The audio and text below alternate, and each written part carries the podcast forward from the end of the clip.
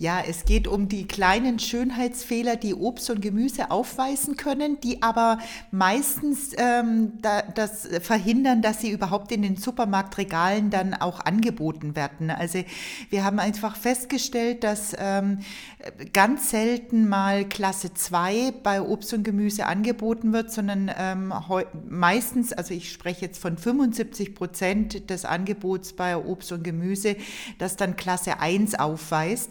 Ähm, was wiederum bedeutet, wo ist das Obst und Gemüse mit den Schönheitsfehlern? Die Gefahr besteht einfach, dass da sehr viel weggeschmissen wird und das natürlich dann zur Lebensmittelverschwendung führt. Klasse 1, Klasse 2. Was bedeutet das denn eigentlich äh, auf dem Markt? Also Klasse 1 und Klasse 2 unterscheiden sich vor allem erstmal bezüglich der Größe. Die Klasse 1 muss einfach eine gewisse Größe erreichen, aber auch so kleine Schönheitsfehler, wie dass zum Beispiel der Apfel ähm, so eine äh, Unebenheit hat in der Schale oder dergleichen. Das darf bei Klasse 1 nicht sein. Nur bei Klasse 2 dürfen solche kleinen Schönheitsfehler vorhanden sein. Das heißt, Klasse 1 und Klasse 2 ist eigentlich nur ein Gütesiegel für die Optik? Es ist tatsächlich ähm, mehr die Optik. Ähm, ein Klasse 2 Apfel kann genauso schmackhaft sein. Im Gegenteil, er ist vielleicht sogar noch schmackhafter, weil ähm, sobald das Obst und Gemüse nicht ganz so hoch gezüchtet ist, bedeutet das ja auch, dass es weniger Wasser enthält und somit auch manchmal mehr Geschmack.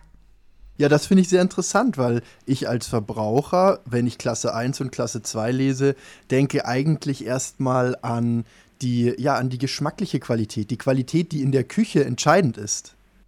Ja, das hofft man als Verbraucherin, aber es ist leider nicht so. Es geht hier wirklich nur um die Schönheit und ähm, das ist, äh, ist ja nicht immer alles. Ne?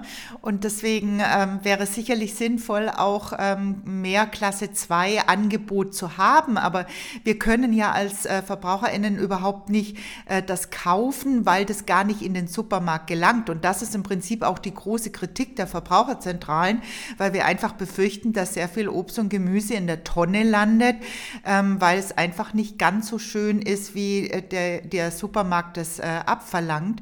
Es ist übrigens auch nur äh, von seitens des Supermarkts ähm, wirklich ähm, erforderlich. Also rein gesetzlich ist es überhaupt kein Problem, auch Handelsklasse 2 zu verkaufen. Gibt es denn was anderes als Klasse 1 und Klasse 2? Ja, es gibt natürlich auch Obst und Gemüse, das gar nicht in den, äh, zum Endverbraucher gelangt, sondern gleich in die verarbeitende Industrie. Allerdings ist es da auch häufig so, dass die Maschine auch nur genormte Obst- und Gemüsesorten äh, annimmt, dass also die ich sag mal, die Kartoffelschälmaschine halt einfach auch nicht die wirklich, äh, ja, verknorpelten Kartoffeln verarbeiten kann und dann ähm, bleibt im Prinzip nichts mehr als die Tonne. Ja, das ist ja auch spannend. Äh, auch etwas, was mich als Konsument überrascht. Ich bin natürlich davon ausgegangen, der Ausschuss, der nicht äh, an die Theke kommt, der kommt zum Beispiel bei Äpfeln in die Saft Entsaftanlage oder bei Kartoffeln in die zum Beispiel Kartoffelstärkeproduktion. Aber das ist auch nicht unbedingt der Fall. Das ist im Prinzip nur möglich, wenn tatsächlich die Maschinen auch so individuell arbeiten können. Ähm, wenn die aber natürlich auch nur genormtes Obst und Gemüse verarbeiten können, dann wird es wirklich schwierig. Ja. Und das ist wahrscheinlich ziemlich schwierig nachzuvollziehen, wie viel dann tatsächlich da als Ausschuss weggeschmissen wird.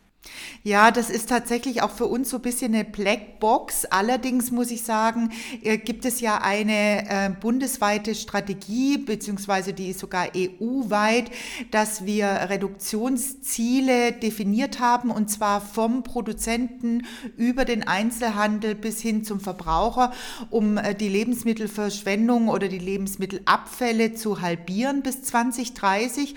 Und da haben die Supermärkte natürlich schon auch einen Anteil und und äh, da wäre im Prinzip auch so ein bisschen die Forderung, bitte macht das Angebot einfach auch größer für Lebensmittel, die vielleicht nicht ganz der Norm entsprechen.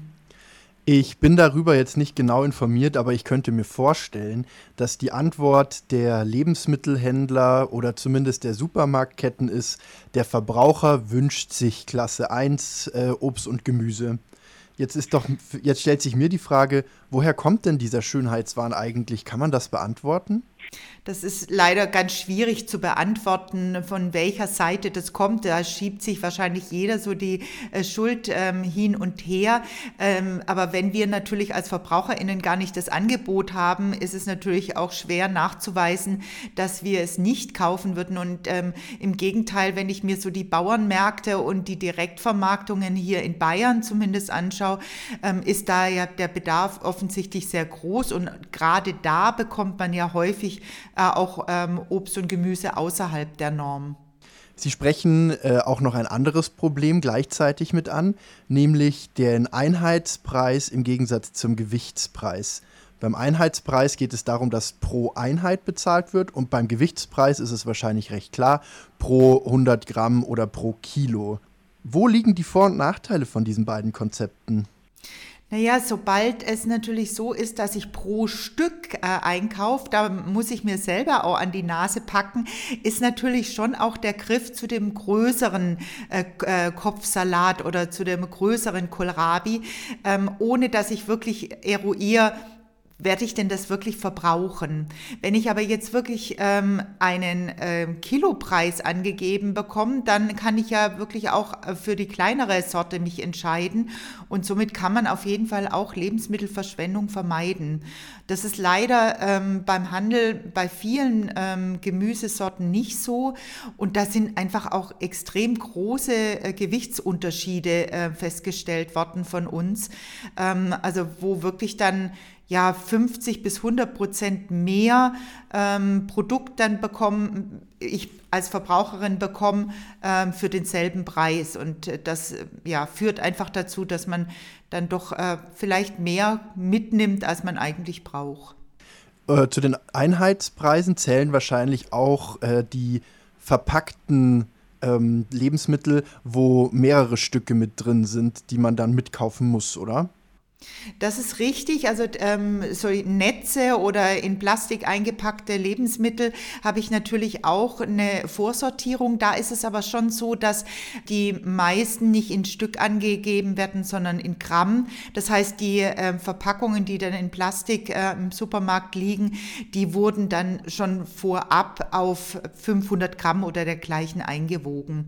Also es dreht sich eher um diese lose Ware, die wir kaufen können, die aber doch relativ äh, stark Gewichtsschwankungen haben können. In einem Eisbergsalat können deutlich mehr Blätter drin sein und deutlich schwerer, wie ja, wenn er locker äh, gewachsen ist. Und äh, daher kann es ganz schnell passieren, dass ich da 50 Prozent mehr bekomme oder noch mehr äh, für denselben Preis. Okay, also die Verpackungen sind dann eigentlich ein separates Problem. Die sind genormt, ja. Genau, das ist etwas, was mich als Verbraucher auch sehr stört, aber darüber reden wir vielleicht ein anderes Mal. Bei den Einheitspreisen, ähm, da finde ich den Kohlrabi immer ziemlich interessant. Denn wenn ich mich an meine Kindheit zurückerinnere, beim Kohlrabi, ähm, da waren früher die Blätter mit dran. Die Blätter kann man ja tatsächlich auch essen, macht nur keiner. Die Blätter werden, wenn es nicht vom Markt mittlerweile selbst gemacht wird, vor Ort einfach liegen gelassen, also abgerupft und äh, hingelegt. Ich hatte mir das damals so erklärt, der Stückpreis wurde eingeführt, damit die Leute aufhören, das alles abzurupfen, weil es dann weniger wiegt, wenn man die Blätter abgerupft hat. Ja, das ist sicherlich ein Argument, aber das wird sicherlich nicht das ausschlaggebende ähm, Argument gewesen sein, dass man hier die Kohlrabi als Stück verkauft. Also ich muss auch, wenn ich so in meine Kindheit denke, und die ist vermutlich länger her als ihre, kann ich mich auch nicht entsinnen, dass man da den Kohlrabi wirklich abgewogen hat. War das so? Ehrlich, muss ich ehrlich gestehen, mhm. kann ich auch nicht genau sagen. Ja. Also ich glaube, Kohlrabi war schon immer so als Stückpreis. Ähm, aber wie gesagt, ist einfach nicht fair, weil Kohlrabi doch relativ ähm, starke Gewichtsschwankungen haben. Gibt es denn Möglichkeiten für VerbraucherInnen, sich, naja, dem Ganzen vielleicht etwas zu widersetzen oder zu entziehen? Also man kann natürlich ähm, auf die Supermärkte zugehen und sagen, ähm, wir wünschen uns das. Ich äh, denke, äh, steht der Tropfen hüllt den Stein. Also wenn man die Nachfrage einfach nochmal äh, wirklich verbalisiert äh, in dem eigenen Supermarkt. Und dann gibt es natürlich auf jeden Fall auch die Möglichkeit durch Direktvermarktung beziehungsweise durch Bauern oder Wochenmärkte auch hier vielleicht eher ja, vielleicht nicht ganz so genormtes Obst und Gemüse zu erhalten.